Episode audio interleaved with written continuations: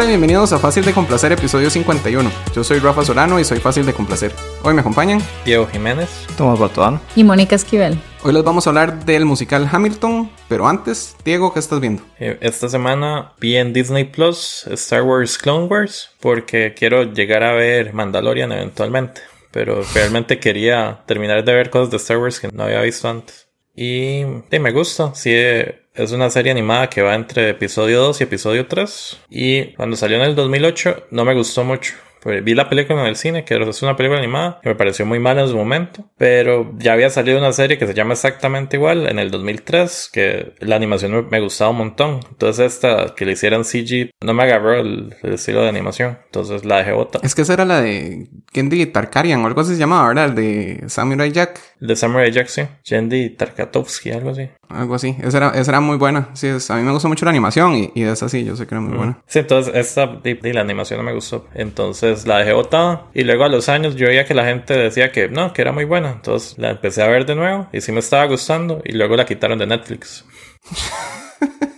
Entonces me tuve que esperar a que Disney la pusiera. Entonces ya la estoy viendo para eventualmente ver Mandalorian. Pero la película que habían sacado eran episodios o era algo aparte. O sea, la película solo es una película que introduce como los personajes de esta serie. Y luego ya hay una serie que continúa eso. Ah, ok, ok. Y ahora en Disney Plus sacaron la última temporada que ya termina eso. Que supongo que termina en episodio 3 empezando.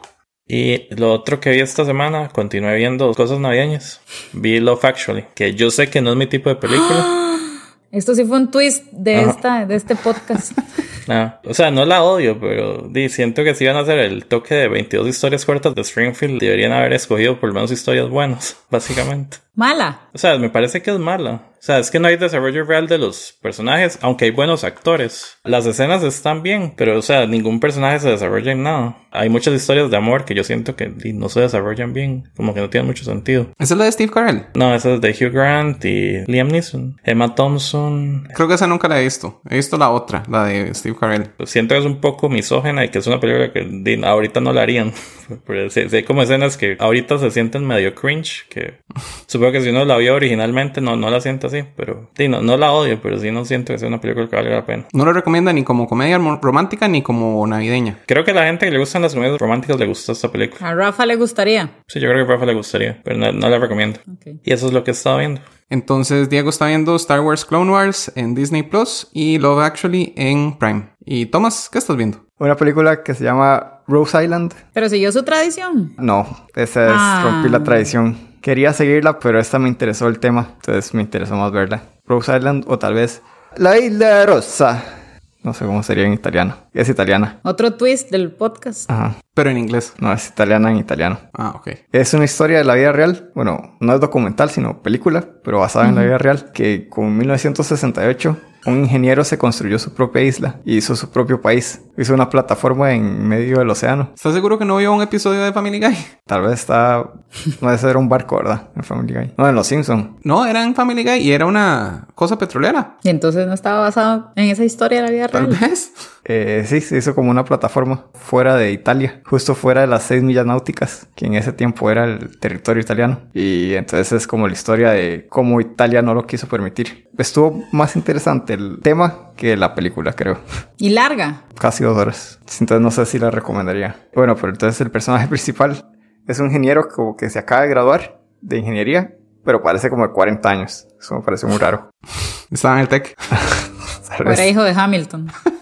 y creo que me hubiera gustado que enseñaran más el proceso de construcción de la plataforma, porque aparentemente solo lo construyeron entre él y un amigo, una plataforma en medio del océano, y casi no enseñaron nada, solo ya apareció hecha casi.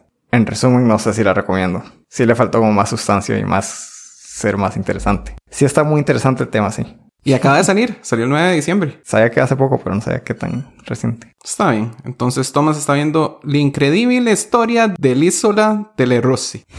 Así se llama, en italiano. Entonces Thomas está viendo Rose Island en Netflix. y Mónica, ¿qué estás viendo? Bueno, yo esta semana eh, empecé a ver una serie, quería ver algo, ustedes saben que a mí me gusta ver así una que otra serie que mezcle, que no sea gringa, junto con que sea cosas de homicidios y cosas así. Entonces empecé a ver Le una recomiendo Rose Island. Ajá.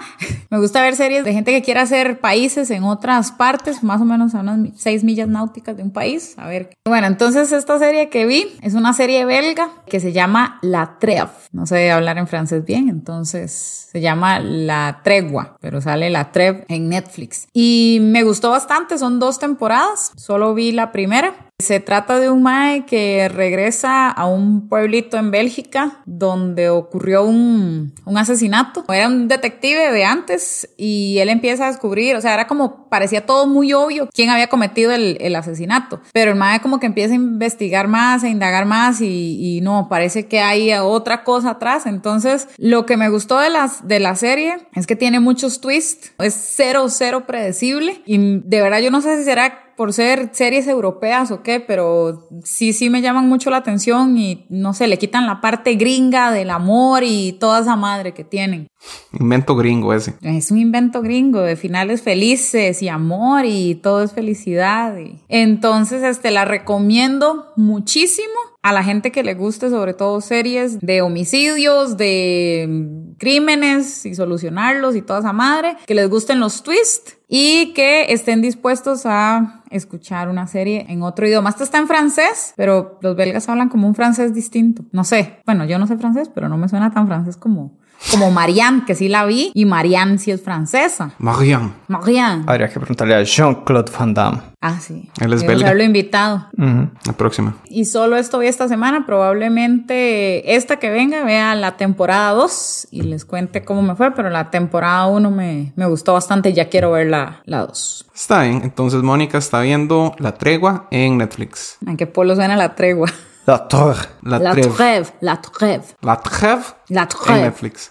Y yo esta semana vi algo que estrenó el 27 de diciembre que se llama Death to 2020. Es hecho por los creadores de Black Mirror y es acerca de todo lo malo que pasó en el 2020. Pero es como muy gracioso, o por lo menos empieza así. Es como agarrando todo lo malo y, y metiéndole chistes. Y, y no sé, empezó muy bien. Digamos, creo que la primera crisis de la que hablan es un incendio en Australia y empiezan a hablar lo trágico que fue, pero lo convierten en un chiste sorprendentemente rápido. Y los primeros chistes me hicieron reír bastante. Había unos de COVID fuertes que deberían ofenderme y me hacían mucha gracia. Sale gente bastante importante como Samuel Jackson, Hugh Grant, Lisa Kudrow. Lisa Kudrow. El narrador me sonaba conocido y yo, ¿será Morpheus? Y si era Morpheus. Y mm, todo muy bonito. Pero después cuando pasan a hablar de, de lo de George Floyd, ¿verdad? Cuando empezó todo el... Bueno, cuando revivió todo el asunto de Black Lives Matter, de esos no iban a ser chistes. Entonces ahí bajó un poco el, el nivel. ¿Verdad? Porque hablaron ya en, en serio de algo. Eso estaba bien, que no hicieran chistes de eso. Pero después, cuando volvieron con los chistes, ya era acerca de, de, de todo lo de Trump, de todo el año de elecciones en Estados Unidos. Entonces, como dos tercios del programa se fue en eso, y ya eso no es tan gracioso, porque de, la vida real era más ridícula. Entonces, hacer chistes acerca de algo que era tan absurdo no hace tanta gracia. Entonces, sentí que empezó muy bien y terminó me, pero por culpa de los temas, digamos. Pero me gustó la idea de, de todos odiamos este año, ¿verdad? Todo el mundo ha dicho que este año apestó y, y a Tomás le gustó. Buen año. Salió este podcast. Imagínese. Llegó a 50 episodios. Sí. Que lo sorprendente fue cómo terminó el año, porque hoy, ya es, hoy es 8 de, de enero. Y lo que pasó el 31 jamás me lo hubiera esperado. Sí. Nah, yo no la vi venir, man, qué jeta. Es que para que terminara así el, el 2020, increíble. Sí, pero eh, es que también, ¿por qué se ponen las vacunas tan rápido? Sí. Ma, yo lo acepté, ma, el chip está ahí, ma. Ahí estaba. Yo no sabía que había un chip que pudiera convertir a la gente en Godzilla, pero... eh. Pero este... ¿Y Entonces sí me gustó la idea. ¿Cuántos Godzillas podían haber? Aparentemente más que uno. Pero entonces me gustó la idea de agarrar temas oscuros, hacerlos graciosos y de olvidarse de este año que fue basura. Sorprendentemente no, no mencionaron el podcast, pero eh, tal vez el próximo año. Entre los desastres del 2020.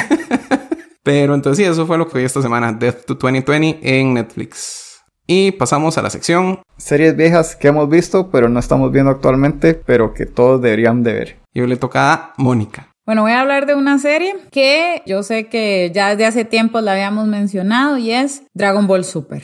Ah, no, mentira. No, no, es Malcolm in the Middle. Yes, no, maybe. I don't know.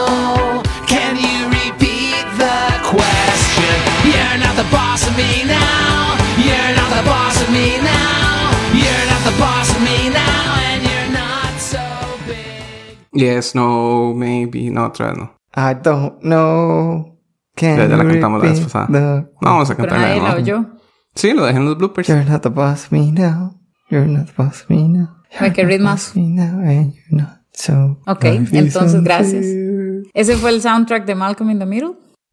Yo la serie, me acuerdo que la daban en Fox. Yo la, la vi, pero era como decía Rafa lo del príncipe del rap, ¿verdad? Como que uno no estaba consciente como de temporadas o no sé, ¿verdad? Como que uno simplemente veía que la daban en el tele y ya. Y aparte de eso, la serie tampoco es como que cuenta una historia muy desarrollada por temporada. Entonces uno no está tan consciente que, ah, mira, va por el capítulo 7, 8 de la temporada 2, 3, 4. Y la serie básicamente se trata de un niño, Malcolm, que es un genio, pero que lleva su vida de escuela con una familia increíblemente disfuncional. Eh, entonces me gusta porque como que una vez se siente identificado, uno solo piensa que solo la familia de uno puede ser disfuncional.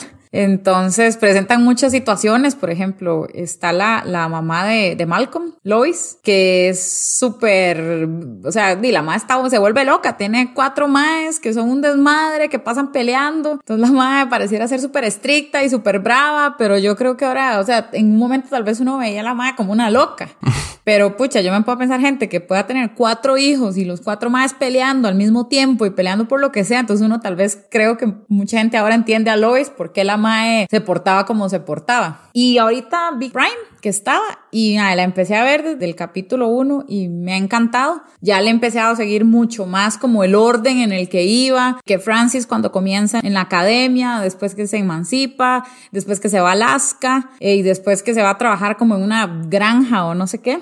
Tiene un humor muy bueno a pesar de que sí, creo que la serie es como del 2003, quisiera decir. 2000. En el 2000. Y a pesar de que tiene como humor así, pues, estamos hablando de hace 20 años de la serie.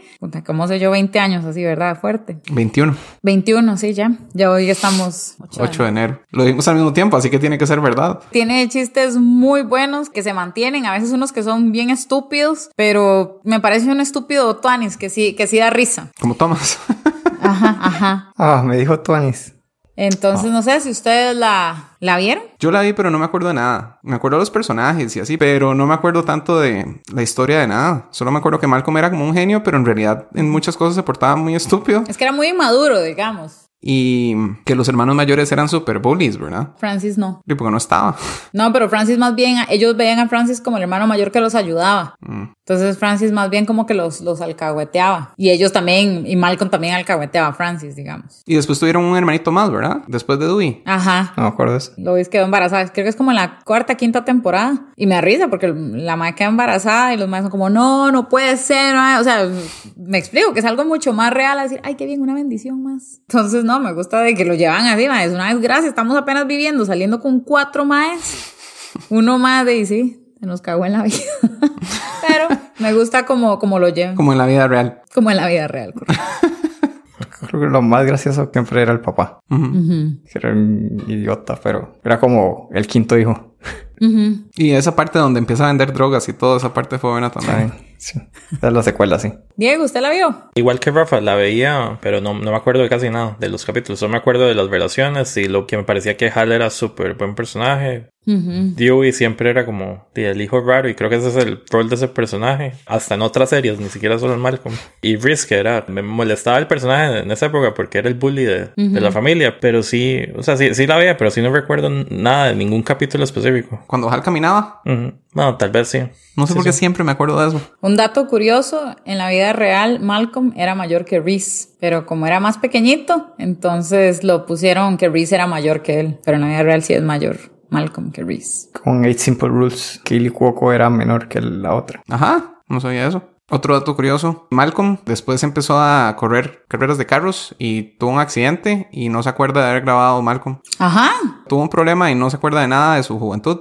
Entonces solo no se acuerda de haber salido Malcolm ni de nada, ¿sí? Eso no sabía. Yo voy a buscar eso porque no. Yo vi No muchas cosas de, de él después. Es que él se retiró de actuación y todo después de, de Malcolm. Bueno, hizo unas peliculillas malas, ¿verdad? Y cosas así. Algo como de que se encontraba un director de cine o no sé, ¿se acuerdan? Me acuerdo de una donde él era como un espía secreto. Esa, creo que era la del espía secreto. Bueno, no sé. Pero yo creo que el era como que tenía como un futuro prometedor, ¿verdad? Parecía. Ajá. Él decidió que ya no quería actuar así. Y después empezó a correr carros y tuvo ese accidente. No sé si era como un Macaulay Culkin, una cosa así, ¿verdad? Como que la gente lo vislumbraba. O sea, en el sentido de que era, el ma era bien cute. Otro dato curioso, se compró uno de los carros de la película de Rápidos y Furiosos, de la 1. Tal vez ese fue el que chocó. Tal vez. Iba con Paul Walker. No sé si fue muy oscuro.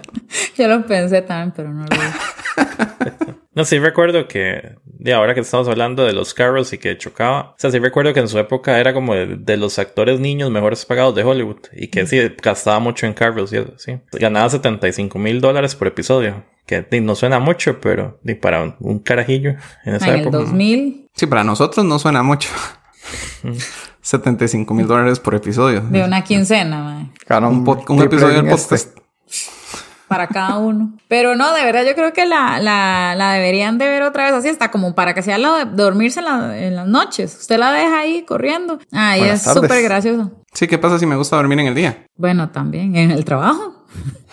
Ujú. Este, yo sí tengo que aceptar que a veces la veo en inglés y a veces la veo en español porque la recuerdo viendo en español. Es como un poco los Simpsons. Ya a veces sí la pongo en inglés porque me sale y la, y la dejo. Pero hasta me acuerdo así, después de que termina la canción que decían Malcolm, hoy presentamos Francis se muda. Una cosa así. Hay algunos chistes, ¿verdad? Como que ya se empieza uno cuenta en series viejas. Que hemos visto, pero no ver, estamos viendo, creo que todos deberían de ver. que salen chistes que tal vez para esta época no son tan buenos, porque por ejemplo, vi un chiste de Hal que el que Dewey no sé qué le dice como, es que las niñas y le dice, "Papá, ¿puedo ser niña?" Y que él le dice, "No enfrente mío." Algo así le dijo, no en mi cara, ¿verdad? Que yo dije, pucha, el mensaje puede ser mal visto, ¿verdad? Pero también vi un capítulo que Dewey andaba el bolso de la mamá y lo andaba caminando. Entonces, claro, todos los maestros le hacían bullying y le hacían bullying, pero también a Hal le decía como, porque Reese le decía, es que papá, mira, tiene el bolso de mamá y todo el mundo se burla de él y no sé qué. Hal le decía, déjelo. Usted sabe que es mejor, anda con un montón de cosas ahí. Y cuando llegaron a hacerle bullying, el man andaba como un bloque y se pegó a todo el mundo. Entonces me gustó, ¿verdad? Porque más bien hicieron ver como, ¿qué importa que ande un bolso de una mujer, verdad? O sea, no, no, no lo magnificaron tanto. Entonces creo que eso es lo que sí a veces empieza a notar uno en la serie, como que querían ser un poquito más progresistas con algunos mensajes así, pero igual en algunos momentos caían como a los puntos homofóbicos propios del- de los sitcoms de los noventas, ¿verdad? Que dicen chistes de ese tipo y como, ah, qué gracioso, es gay, jaja. Ajá. Pero sí, totalmente. A ustedes cuatro, a ustedes tres, a ustedes cuatro, me conté a mí misma. Se las recomendaré, yo estoy segura que a ustedes tres, o sea, los veo viéndola otra vez y dándole risa y gustándole. Sobre todo, digamos, alguien con un humor tan difícil como Diego. Siento que, Diego, usted es el más difícil. Del, en humor, usted es el más difícil. No, si, si el humor es bueno, yo me río. Pero no hay humor bueno, ese es el problema. Ahí está, Ahí ¿eh? está. ¿Qué tiene difícil eso? Y después dice que es fácil de complacer. No, yo soy fácil de complacer. Algo que no me gustó a mí fue cuando, el, bueno, el mejor amigo de Malcolm con problemas de, de respiración y De todo, todo en silla de ruedas. Sí. Ajá. Pero entonces me da gracia, pero de pronto en alguna en algún año creció como 10 metros. Entonces como que ya no, perdió la gracia de ser un chiquito. Es que sí, era, era gracioso porque era un niño. De hecho, uno de los primeros capítulos me da risa porque Lois contesta al teléfono y hace aló, aló, y solo oye una respiración y ella vea pervertido, deje de estar llamando y hace el Is Malcolm there? Ah, entonces o sea, y me gusta porque, por ejemplo, o sea, yo soy muy pro de que uno tiene que aprender a burlarse de sí mismo. No sé si ya después sea ofensivo para los demás, pero me gustaba porque el amigo de, ay, no me acuerdo cómo se llamaba ahorita, pero ese chiquillo como que se burlaba de sí mismo. Entonces un día se cayó y le dice, Malcolm, ¿estás bien? Y él, no siento las piernas. Entonces, de verdad, eso no es un buen chiste, no sé qué, pero el se rió. Entonces, a mí me gustan ese tipo de cosas, aunque no sé si para una persona así vaya a ser ofensivo. Pero sí, se las recomiendo fuertemente. Véanla, está en Prime. Creo que son siete temporadas. Al final, Francis deja de salir muchísimo. Solo tenían presupuesto para cuatro hijos. Nació el otro y tuvieron que quitar al otro por eso. Francis era el hermano de, Chris- de, de Danny Masterson. Y se me parece un montón a Neil Patrick Harris. Sí, yo A pensaba ver. que era él. Yo pensaba que era él y después me di cuenta que tienen nombres diferentes y que no son la misma persona. Sí, era, era Chris Masterson, hermano de Danny Masterson, que era Hyde en That 70 Show. Ajá, eso no sabía. Otro dato curioso. Y la hermana sale en Walking Dead y es Alana Masterson. A mí me gustaba mucho. Era, creo que era mi favorita en ese momento. Ujú. Madre, pero en serio, usted la ve y los capítulos se van. Hasta lo- siempre, a mí casi nunca me gustan las temporadas uno de las series de comedia, porque como que tratan de definir tanto el personaje que lo hacen como muy tonto. Es como la primera temporada de Friends, que a, a Joey y a Phoebe nos ponen increíblemente estúpidos y a Mónica increíblemente ordenada, como para poder marcar cómo son los personajes. O la última temporada de Friends, eso suena. O las también. 10 temporadas de Friends. y esta no, esta, esta me, me gustó bastante desde la temporada 1. Entonces, véanla, por favor, chiquillos, y me dicen qué piensan. Voy a pensar. Ok. Y así llegamos al final de la sección. Series viejas que hemos visto, pero no estamos viendo actualmente, pero que todos deberían de ver. Y pasamos al análisis sin spoilers de Hamilton. How does a bastard orphan son of a whore and a Scotsman dropped in the middle of a forgotten spot in the Caribbean by providence and avarice and squalor grow up to be a hero and a scholar? The ten dollar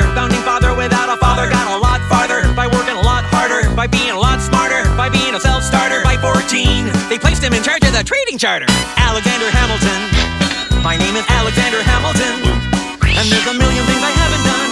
But just you wait, just you wait. Y esto es del tráiler de Hamilton. O de la canción de Weird Al, dependiendo de qué quiera poner. Ok, Hamilton es una grabación de un musical de Broadway. Fue grabado en el 2016, pero salió en el 2020 y es dirigida por Thomas Cale, que es el director de teatro de la obra pero también es el director de la película.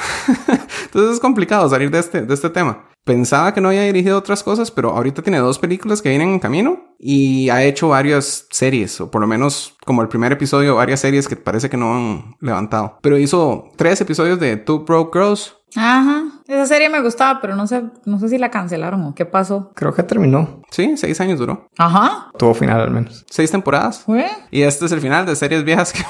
Sí. Entonces sí, es, es complicado explicarlo porque no es una película normal, pero ahí está. Se trata de la vida de Alexander Hamilton, que era el secretario, de, o sea, el ministro de Hacienda de Estados Unidos en la primera administración, en la administración de George Washington. Mm. Es un musical, es muy bonito. Y, spoilers, y lo estamos viendo porque nos la pidió Gustavo Montoya desde julio. Pero ya cuando salió en Disney Plus la agregamos a la cola y hasta ahora logramos llegar a ella. Entonces, Gustavo, ¿por qué nos hizo ver esta película? Hola gente, ¿por qué ver Hamilton? Primero, es justificación suficiente para haber adquirido la anualidad de Disney Plus. Sí lo valió. Segundo, podría ser la mejor producción de todo el 2020. Llámese película, musical o drama o lo que quieran.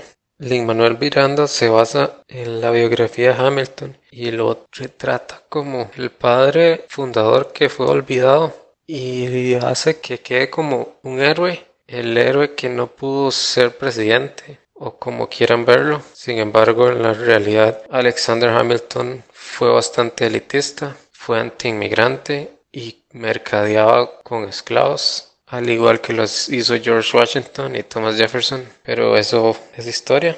Enfocándonos en la obra, es una increíble obra. Son dos horas y 40 minutos de un intenso musical. No sé si, si un musical puede ser intenso. Para mí lo fue. Que es más hip que hop. Donde Renée Ellis Goldsberry es espectacular. Todo el papel de Angelica Schuyler la actuación es increíble y con Aaron Burr como guía, como enlace de- a través de toda la historia, desde el inicio hasta, bueno, hasta cómo termina. Y si en los primeros 10 o 15 minutos no se enganchan, podrían sufrir la película y si no lloran con Eliza o se ríen con King George, pues están hechos de piedra. Chao. Muchas gracias a Gustavo. Yo sí siempre, desde que sabía que existía, la quería ver, principalmente porque por algo me imaginé que había pegado tan duro en Estados Unidos, pero no, no sabía si me iba a gustar o no. O sea, principalmente porque yo siento que no sabía suficiente de historia como para apreciarla. Pero después me puse a pensar que en realidad al gringo promedio tampoco, y al gringo promedio le gusta este musical. Así que creo que no hacía falta saber historia. Pero ¿a ustedes qué les pareció? Moni. Bueno, Gustavo dijo algo muy cierto, si los primeros 10, 15 minutos no lo enganchan lo suficiente, creo que puede sufrir la, el resto.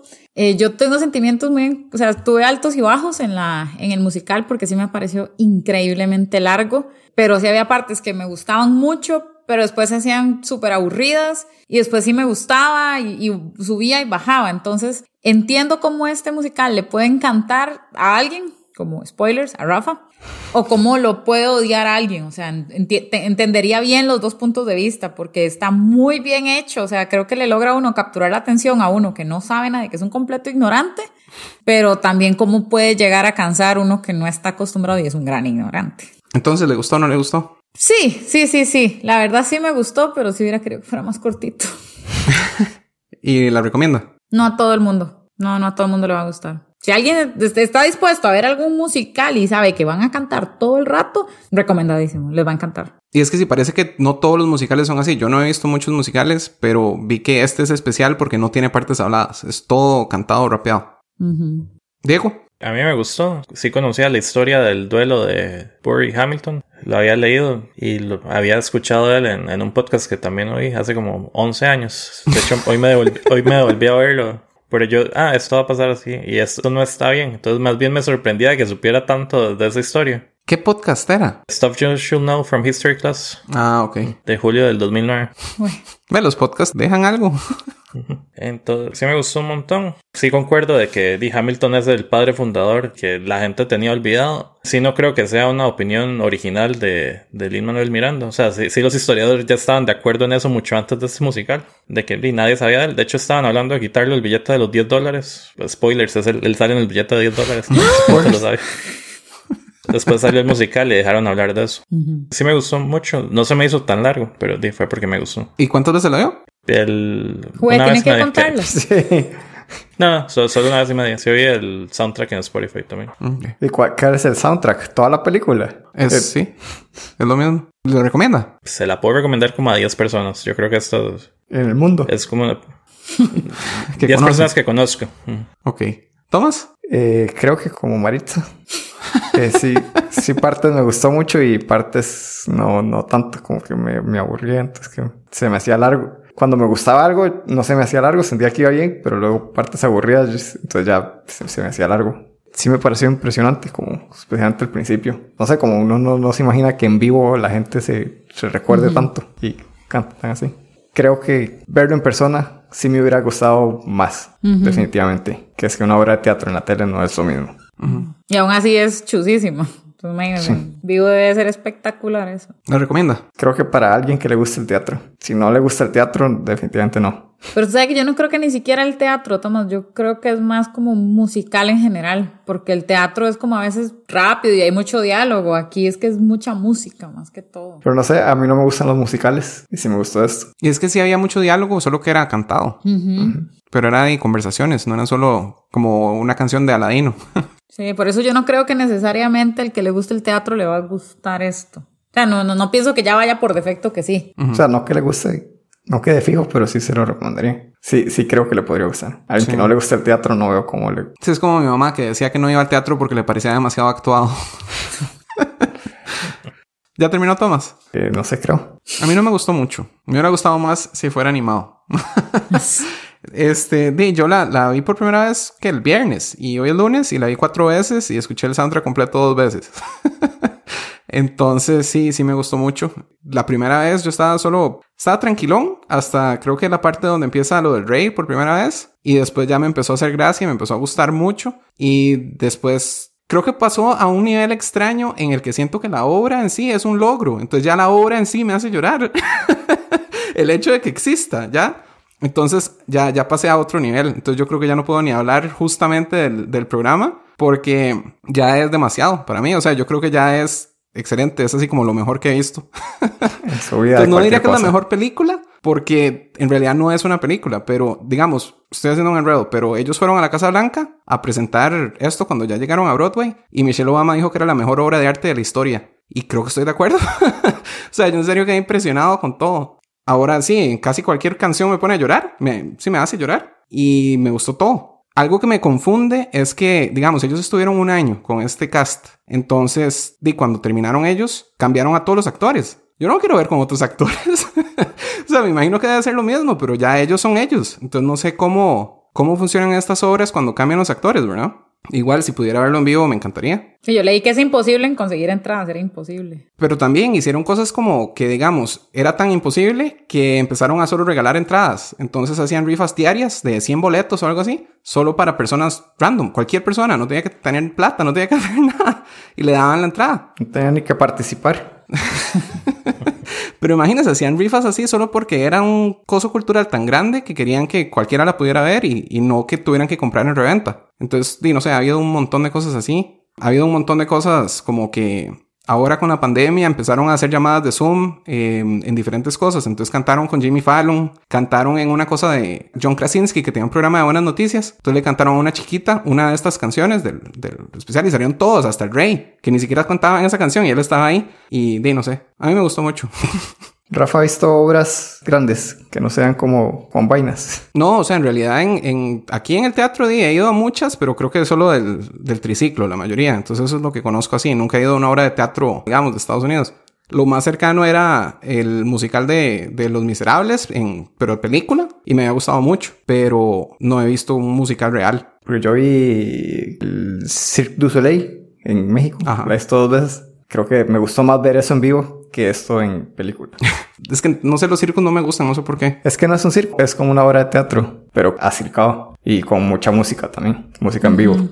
Entonces, todo un espectáculo. Eh, tal vez tendría que intentarlo. Yo que usted lo pondría en sus en su bucket list, o sea, porque sí, yo vi Aladino y también es, es un chuzo, es, es que es, es que sí impresiona, a pesar de que uno sea un, yo insisto, que uno sea un ignorante de esto, mae, el que usted vea cómo la gente canta ahí en vivo, se saben tantos diálogos, se mueven tantas personas en el mismo escenario, se impacta un montón. Entonces sí, sí, sí, concuerdo con Thomas, creo que si uno lo, lo está viendo ahí es, es mucho más impresionante. O sea, entonces métalo en su bucket list definitivamente. Ok. Sí, no, la, la vez que vinieron, no, no me llamó la atención para nada de ir a ver el Circo del Sol. No sé si será lo mismo. O sea, sé que es un acto diferente, pero no sé si será como el mismo estilo. Y bueno, no dijimos actores ni nada, pero Lin Manuel Miranda es el que hace a Hamilton y él era el creador de esto, se hizo famosísimo, apenas lo hizo y di, ha salido un montón de cosas aparte, como él mismo, digamos, hasta en el programa que había hablado yo de, de Walter Mercado, Ah. porque él lo amaba de su niñez y entonces él salió, di, se conocieron y los dos se, se amaban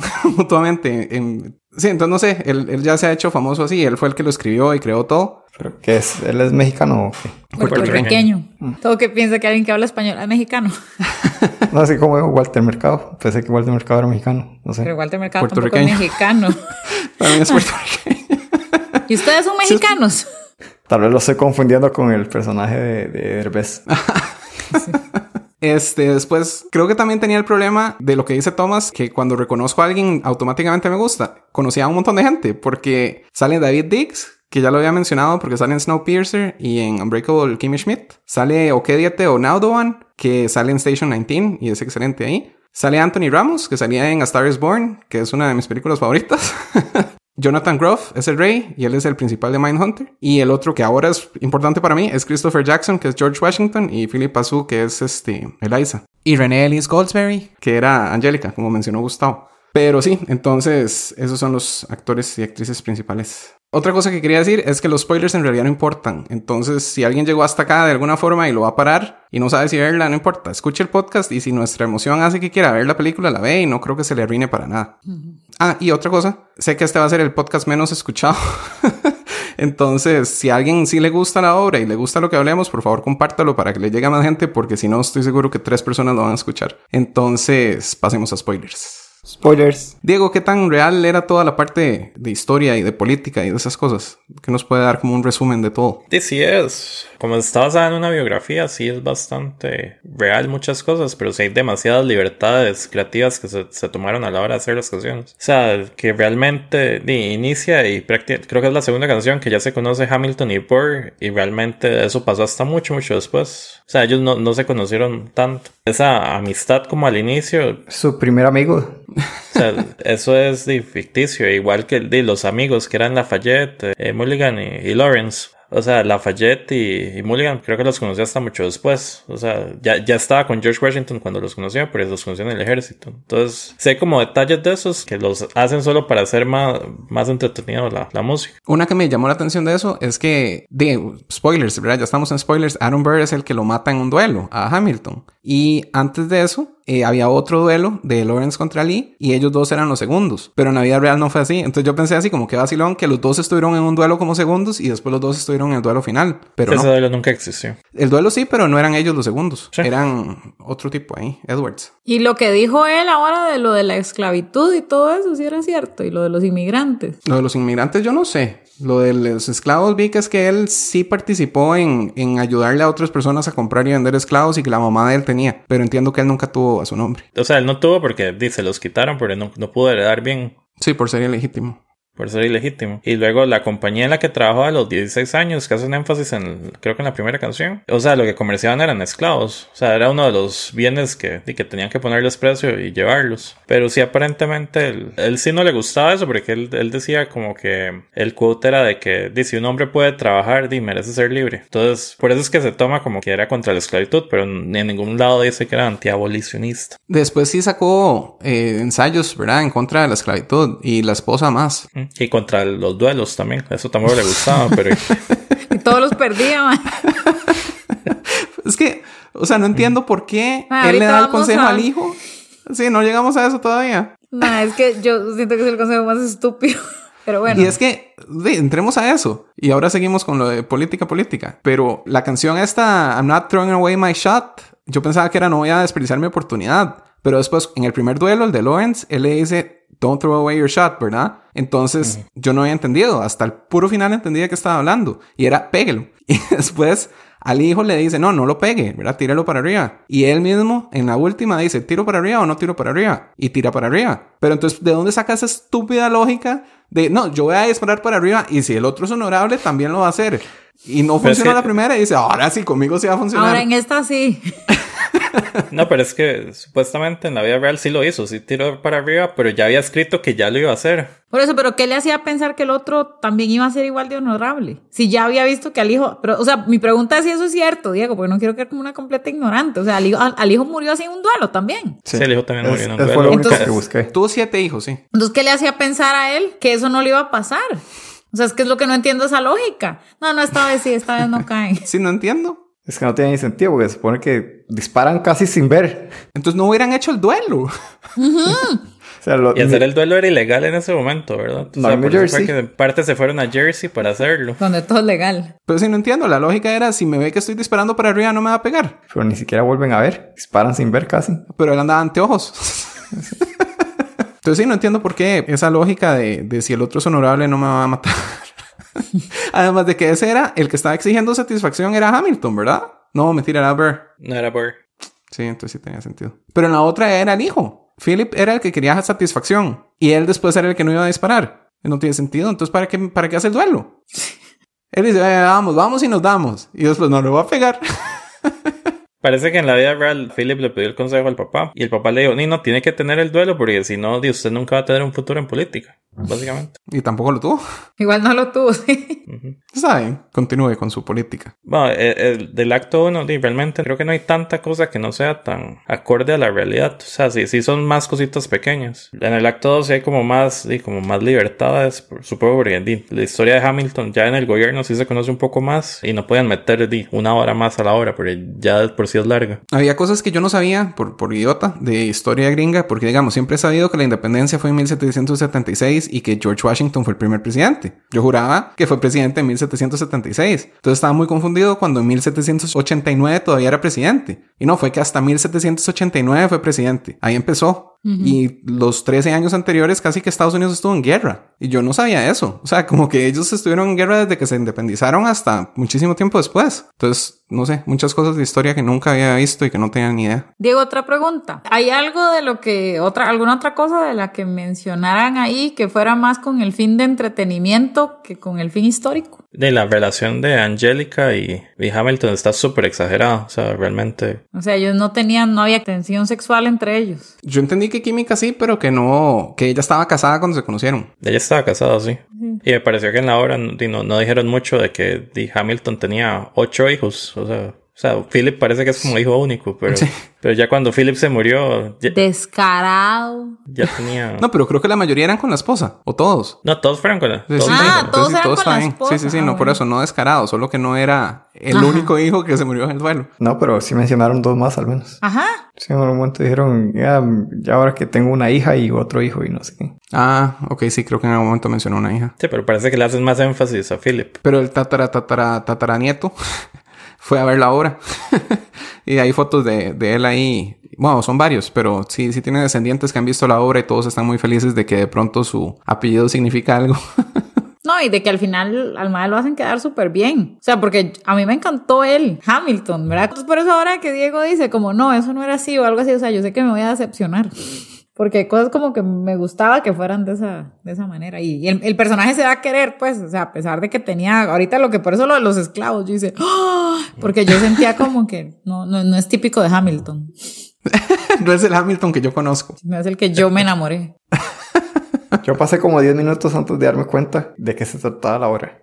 Yo no sabía nada. No sabía que, que era de la historia ni nada. Pero eso era lo bueno, yo creo, que uno se tomara el tiempo de saber quién putas es Hamilton, ma, Alexander Hamilton. Yo creo que, imagínense, si los gringos no lo sabían, menos nosotros. Sí, pero yo siento que en la obra explicaban suficiente, porque yo llegué a ciegas a la primera. Sí sabía que era uno de los fundadores de la patria y eso, porque era de los, de los famosos de, del acta de la independencia y todos esos tiempos. O sea, él no estuvo en esa, pero de estar involucrado en todos esos tiempos. Pero no tenía ni idea qué era lo que había hecho. Todavía estoy un poco confundido, porque estuve leyendo acerca de los Federalist Papers. y Igual es confuso, pero... De las cosas que a mí me gustaron, o sea, ese odio de que se sentía de Jefferson hacia Hamilton sí es real. O sea, le decía, le decía que era un closet monarchist, o sea, que él realmente que- quería la monarquía, que era un ins- instigador maquiavélico, que quería convertirse en el César de Estados Unidos, porque Jefferson sí es totalmente republicano de que cada estado es independiente y, o sea, y no queremos darle poder a un gobierno central. Entonces, más bien e- eso del banco y todo, todo eso es cierto. O sea, ese odio sí, sí era muy real. Y se, se tiraban cosas en los periódicos a cada rato. O sea, cada uno escribía en contra del otro. Y es que eso federalista, la idea era, o sea, el gobierno federal, ¿verdad? Era como defendiendo la idea de que un gobierno central mejora toda la vida de todos los estados. Eso era lo que quería Hamilton. Sí, pero Jefferson lo criticaba mucho porque Hamilton parecía como que defendía más a la aristocracia de Estados Unidos, como la gente que tenía plata, que esa era la gente que tenía que llevar a- llegar al gobierno. En cambio, yo- Thomas Jefferson era más de poner a alguien de la calle hacer un trabajo y Hamilton decía que eso no tiene sentido, porque una persona ahí pobre, ¿qué va a hacer en el gobierno? Y no se le van cayendo todas las medallas a Hamilton. Y es que, o sea, se no va a poner una persona iletrada a, a dirigir el gobierno. Es- Ese era el punto. Bueno, ya lo hicieron los últimos cuatro años en Estados Unidos. ¿Y cómo les fue? Bastante mal. Pero sí, hay, los historiadores dicen que muchas de las cartas de George Washington todas son escritas por Hamilton porque era como el ghostwriter y sí se convirtió en su mano derecha y era súper elocuente lo que decía. De hecho, el, el discurso de Washington que están haciendo entre los dos, esa parte me gustó mucho porque dejaba claro qué era lo que estaba pasando, que Hamilton lo estaba escribiendo mientras lo cantaba y después Washington lo estaba cantando al mismo tiempo, pero era cuando él lo estaba dando, ¿verdad? Y que sí usaron partes del discurso real en la canción. Entonces, de hecho, que sí me pareció que eso pudo haber sido ridículo. O sea, me parece que muchas partes de este musical pudieron haber sido ridículas. Porque cuando Washington está leyendo su discurso y después, o antes, cuando Angélica se pone a cantar eh, We hold these truths to be self-evident that all men are created equal, ¿verdad? Eso pudo haber sido súper ridículo. Pudo haber sido como en el colegio, que alguien diga, voy a hacer un rap con la constitución o algo, y que se ponga a leerlo y que suene estúpido. Y no sonaba estúpido, y no sé cómo. O sea, siento que hay una línea muy delgada y que de alguna forma este musical la logró. Entonces me, me gustaba mucho es- es- esa parte donde Washington está leyendo su discurso, me emocionaba un montón. Continúe, mano derecha. Mano derecha. No, y, y ya, y ya luego, sí, hay cosillas pequeñas como que Hamilton aparentemente, una de sus ideas al inicio, aunque luego dice que la quitó, es que para él Washington debió haber sido como un presidente vitalicio. Y por eso es como que el- cuando en la canción de que Washington dice que se va a retirar, o sea, como que él no entiende, un, poco es por eso, de que di, este es el presidente. Entonces, por eso gente como Jefferson decía, di, usted lo que quiere es una monarquía, pero una monarquía aquí. A mí me gracia que el mismo Rey lo decía, porque es que eh, de Washington era el líder de Estados Unidos cuando se independizaron, ¿verdad? Entonces todo el mundo lo veía como la única persona que tendría el, el poder de, de ser el presidente, ¿verdad? Eso era lo que lo mismo que dijo el Rey. Y es que en Estados Unidos no había un límite a la cantidad de veces que podía ser alguien presidente, porque Washington dijo voy a hacerlo dos veces y no más, y ya. Y después FDR dijo, no, no, voy a mandar de nuevo. Y después se me volvió a mandar y fue presidente cuatro veces. Y después de eso ya pusieron el límite de dos veces. Pero Washington sintió que no era importante porque él decidió que el límite era dos veces. Y eso es lo que vimos en esa canción de que voy a decir adiós y enseñarle al país a decir adiós. Y, y dato curioso. Estoy muy emocionado con esta película, no sé si se nota. Cuando fueron a cantar a la Casa Blanca, a hacer toda esta cosa, el que hacía George Washington decía que estaba todo emocionado porque estaba cantando enfrente de un retrato de George Washington la canción acerca de dejar el gobierno por última vez, enfrente de Obama que ya se iba a salir del gobierno porque ya era la, el final de su segunda. Entonces toda esa parte fue muy emocional también, muy bonito. Yo voy a decir algo totalmente superficial, pero yo no sentía que él fuera Washington, no sé, esperaba que tuviera pelo. Ah, es que no sé, yo no lo sentía que era Washington. Tal- Le faltó la peluca. Ah, le haber puesto una peluca. A mí me gustó mucho porque sentía que le daban su lugar al actor. Porque entonces no lo, no lo usaban para todo. La única cosa ridícula en la que lo usaron era la, la pelea, como el rap battle que hicieron, ¿verdad? Ajá. Que era como la reunión del gabinete y que lo ponían ahí como de jefe de- del rap battle. Eso era lo único ridículo. En todos los demás partes ridículas salían todos, pero no salía él. Entonces sentía que lo guardaban solo para las cosas serias. Y eso me, me gustó. Y creo que ya, ya de lo último, o sea, sí parece que el conflicto entre Hamilton y Burr sí empezó mucho antes cuando le quitó a- al papá de las Skylers el puesto en el Senado, pero, o sea, no fue inmediatamente después de la elección, sino fue más bien cuando D. Jefferson no lo quiso como vicepresidente, que es creo que la, la doceava enmienda, que sí se mofan de eso en, en el musical. Lo hicieron sonar como que no fue vicepresidente, pero sí fue una vez y ya para la segunda no. Sí fue, pero ya no más. Sí. Me hizo gracia porque cuando estaba leyendo de historia, sí leí una parte de que Hamilton no quería ni que Burr fuera presidente ni que Jefferson. Los dos le caían Superman. A Jefferson lo odiaba. Entonces, más bien estaba intentando que un tercer candidato fuera el que ganara. O sea, como, ¿por qué no votan por este? Pero no, no le salió bien. Más bien quedó Jefferson y Burr. Pero sí, desde el principio me hacía gracia como él pasaba explicando que él no, que le dijo algo como, if you don't stand for anything, what will you fall for? O algo así. Y era porque y él, él desde el principio decía, hable menos, sonría más, no deje que nadie sepa lo que usted piensa, porque entonces sí nadie puede usarlo contra usted. Y entonces me parecía así como que, que, o sea, basándome solo en eso, porque de esa historia sí no sé nada, que, que feo alguien que no dice lo que cree para poder cambiar de bando en cualquier momento y después de hecho lo hace, ¿verdad?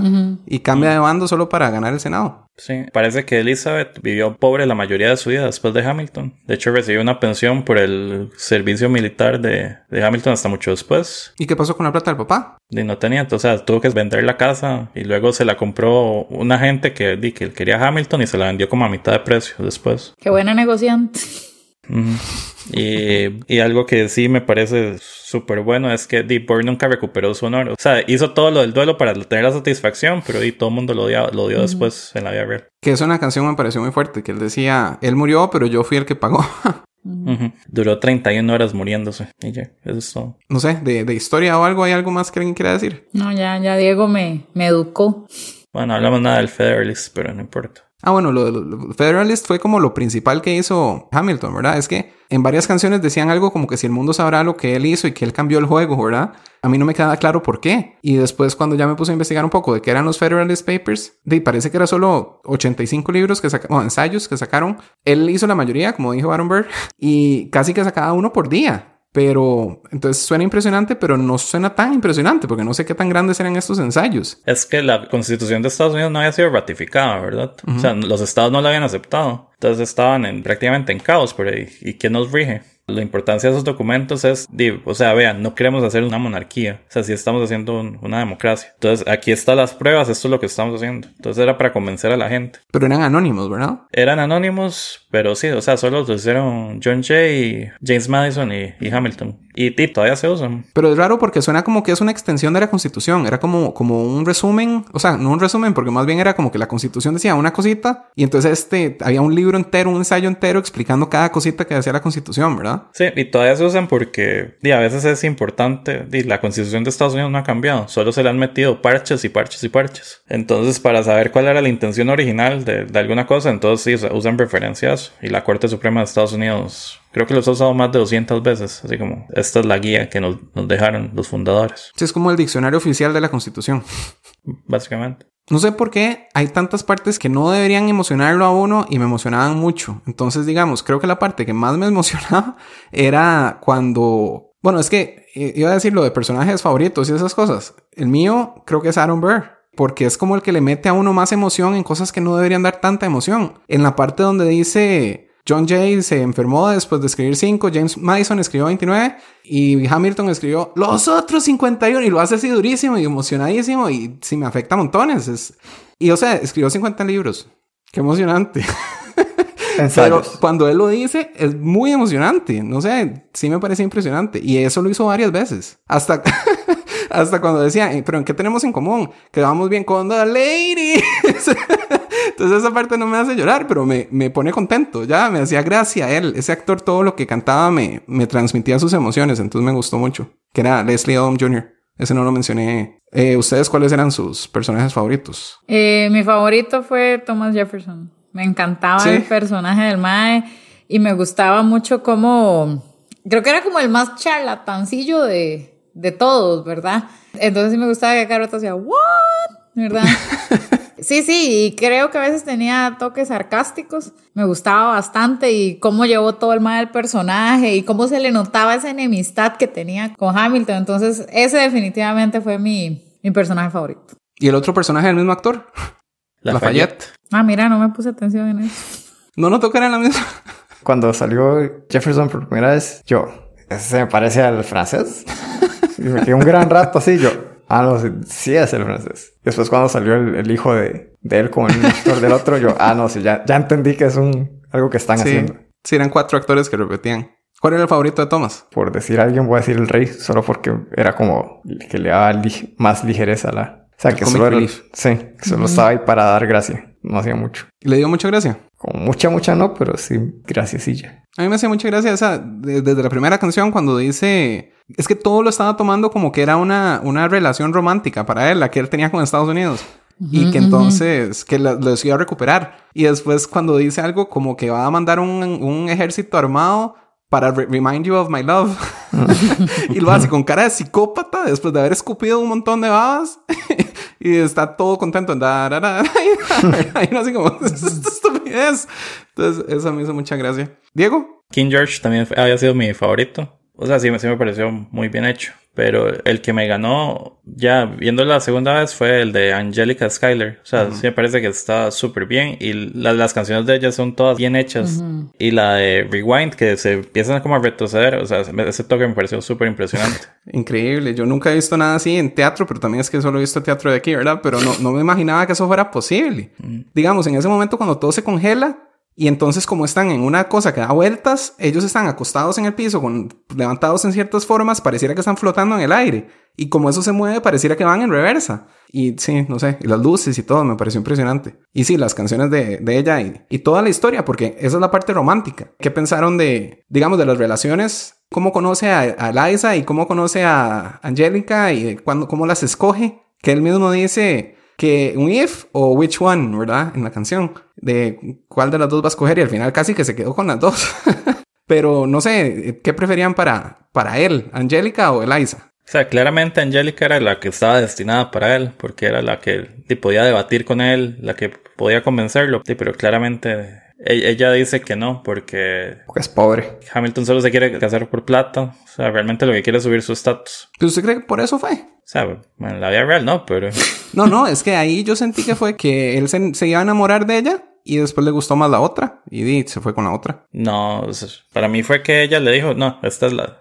Quédese con Elizabeth. Yo sentí que Angélica quería y que pensó, le puedo decir a Eliza que es mío y ella me lo da, pero no le quiero hacer eso a ella. Creo que lo dijo en, en la canción. O sea, las dos se enamoraron y ella no podía romperle, eh, amaba demasiado a la hermana como para, como para quitárselo. Pero sí, yo creo que fue Hamilton el que decidió irse con ella en vez de con Angélica. Moni, ¿qué piensa? No, no, no, no pensé, simplemente pensé que sí, como que la hermana era, no sé, como que yo siento que la hermana se lo cedió. Así, así sentí yo, que la hermana simplemente se la cedió, como decía Diego, porque la, la quería mucho. Pero sí, sí. las dos estaban enamoradas de él y Ah, él estaba sí. enamorada de las dos. Sí, sí, eso, eso, eso sí fijo. Y ella lo explicó. Que era que ella no podía casarse con cualquiera porque ella, como era la mayor tenía que mantener el estatus de la familia y Hamilton era como pobre y sin nada a su nombre. Entonces que no servía para ella. Yo no lo entendí así. Yo, yo lo que entendí fue, o sea, sí, esa parte donde ella dice, mi trabajo es Mary Rich, ¿verdad? Y que dice que ella es la, la mayor de un señor que solo tuvo hijas. Entonces que eso le toca. Pero después dice algo como, pero no me importa porque sí me gusta. Y después cuando se topa Eliza, sentí como que Eliza se lo robó. Y entonces después cuando ella hace el rewind, ella explica que ella sí está enamoradísima de él. Sí, pero Angélica fue la que le presentó, tenga, que está mi hermana, váyase con ella. No sentí eso. Sí, no, pero ella sí se lo presentó, ella sí lo presentó. Yo después, porque sabe que yo iba leyendo. que iba Sí, pues yo lo vi cuatro veces y lo escuché dos. Pero estaba llorando usted en todo momento de que no me podía Eso ver. sí, Entonces sus ojos estaban blurry y no pudo ver. eh, yo sentí que ella se lo estaba llevando a su vida con ella y que de pronto apareció Eliza y cuando ella estaba hablando en la repetición, ella se le mete y se lo quita. O sea, yo sentí que Eliza se lo quitó. Yo no lo vi. Hay que ver qué dice el público.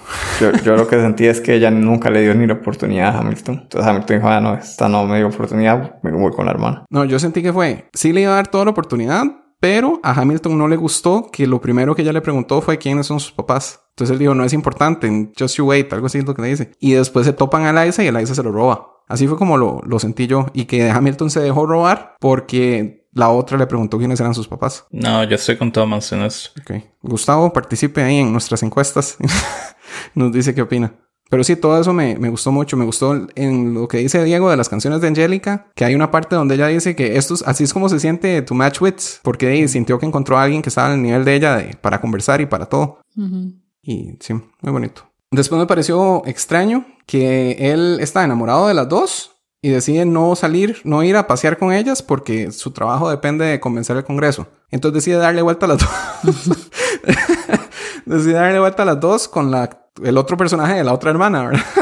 con la Reynolds, que era la misma actriz que hacía Peggy. Pero en su defensa, no había dormido como una semana. Él quería decir que no. Él quería, él quería encontrar la manera de decir que no. No se puede. Y después siguió teniendo sex night con ella por quién sabe cuánto Sí, pues tiempo. ya había pagado. Sí, sí, ya. Bueno, sí, ya había pagado, ya que. Había que aprovechar la plata. ¿Qué pensó Thomas de esa relación especial con esa muchacha? qué especial. De tonto, obviamente. Como claramente Hamilton no era un buen muchacho.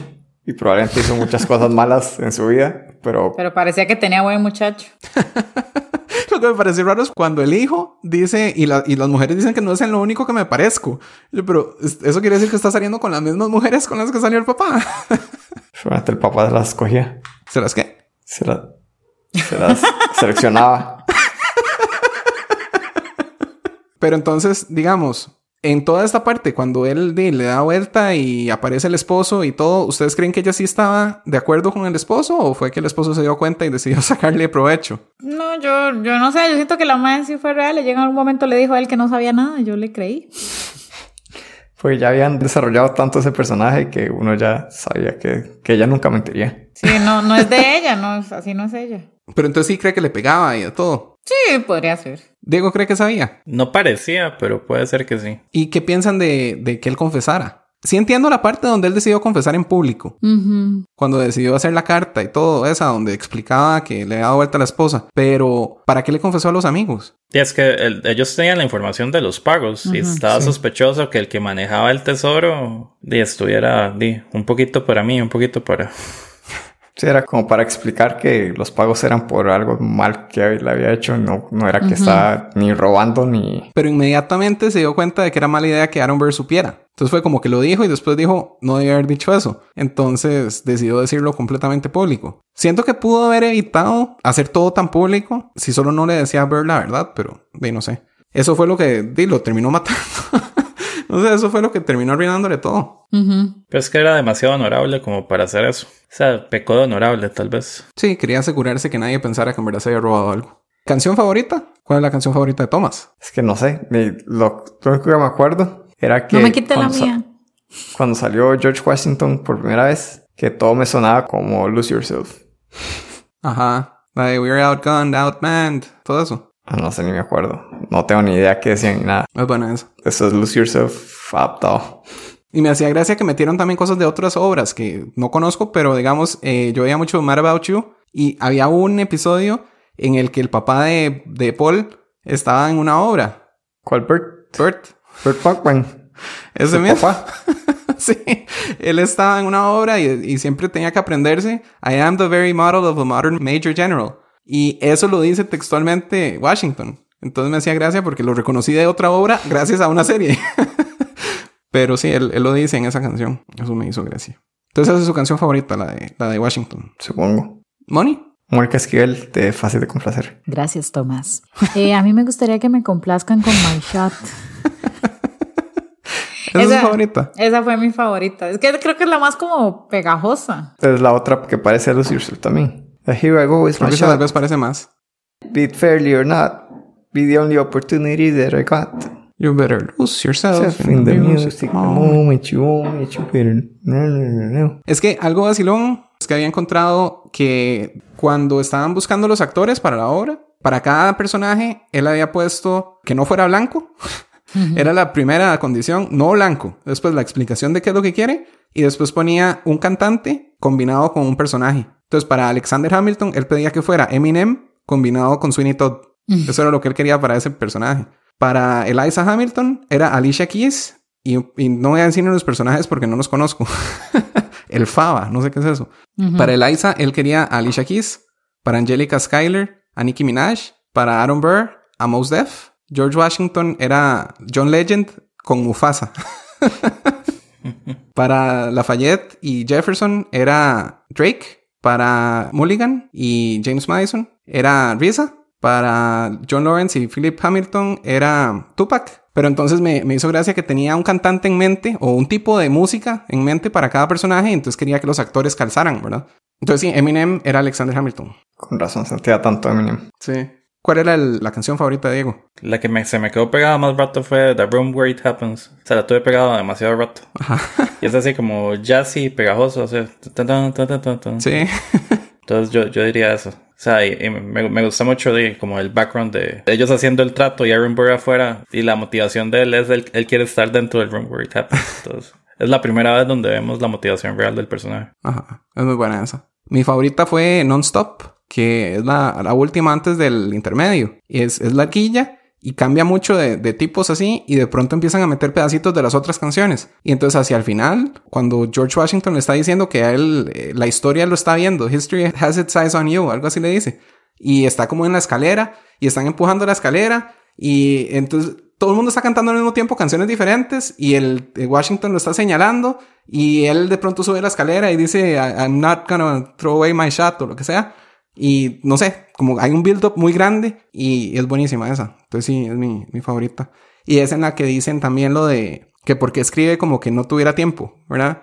How, why do you write that you're running out of time? Algo así. Y es, es muy buena. Mi segunda favorita era la del rey, pero solo porque era la más graciosa. Esas son mis segundas favoritas también. Me hacía mucha gracia cuando, cuando dejaron al rey afuera, después de cantar, y que sale Aaron Burr cantando algo, y él empieza a hacer el bailecillo sentado.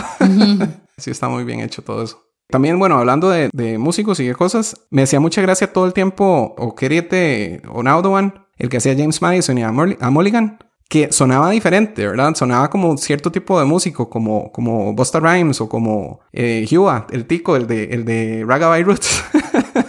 que este, Ay, qué comparativos los que empiezas. Busta Rhymes y Hua. De Roots. Pero que digamos, eh, eh, cuando Hamilton empieza a cantar algo y de pronto se oye "Ra", y entonces sonaba como diferente, como, como algo que uno no se esperaría nunca oír en un teatro, ¿verdad? Y no sé, me gustaba mucho eso. También cuando vuelve Mulligan, que estaban diciendo como las armas secretas que tenían, y entonces dice, teníamos a un espía en Inglaterra, ¿quién sería? Y están todos los de los, los extras, como tapando algo, y de pronto se quitan y Mulligan brinca y llega y saca la lengua y hace como, tiene como una actitud completamente diferente a todos los demás personajes. Entonces, me gustó mucho todo lo que hacía ese actor. Todos tenían como algo así muy, muy diferente, porque también, como dijo Moni, de, de que Jefferson fue, fue su favorito, los dos personajes de él eran diferentes, eran como muy, como con swagger, ¿verdad? Así como que caminaban como con un brinquito y este, todo lo tomaban como medio burla, los dos personajes. No sé, eso me, me gustó mucho. Y el hecho de que rapeara con acento francés, me parece que debe ser mucho más difícil rapear fingiendo un acento francés. Me gustaba todo eso. ¿No tienen algo así que les llamara la atención de música o de rimas o de algo? Yo tengo varias.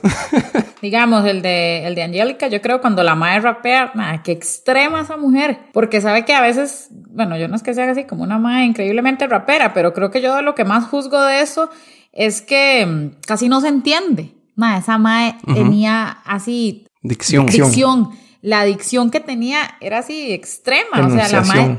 No, es que, es que es dicción porque ella abría la boca y se entendía todo lo que rapeaba. No era como.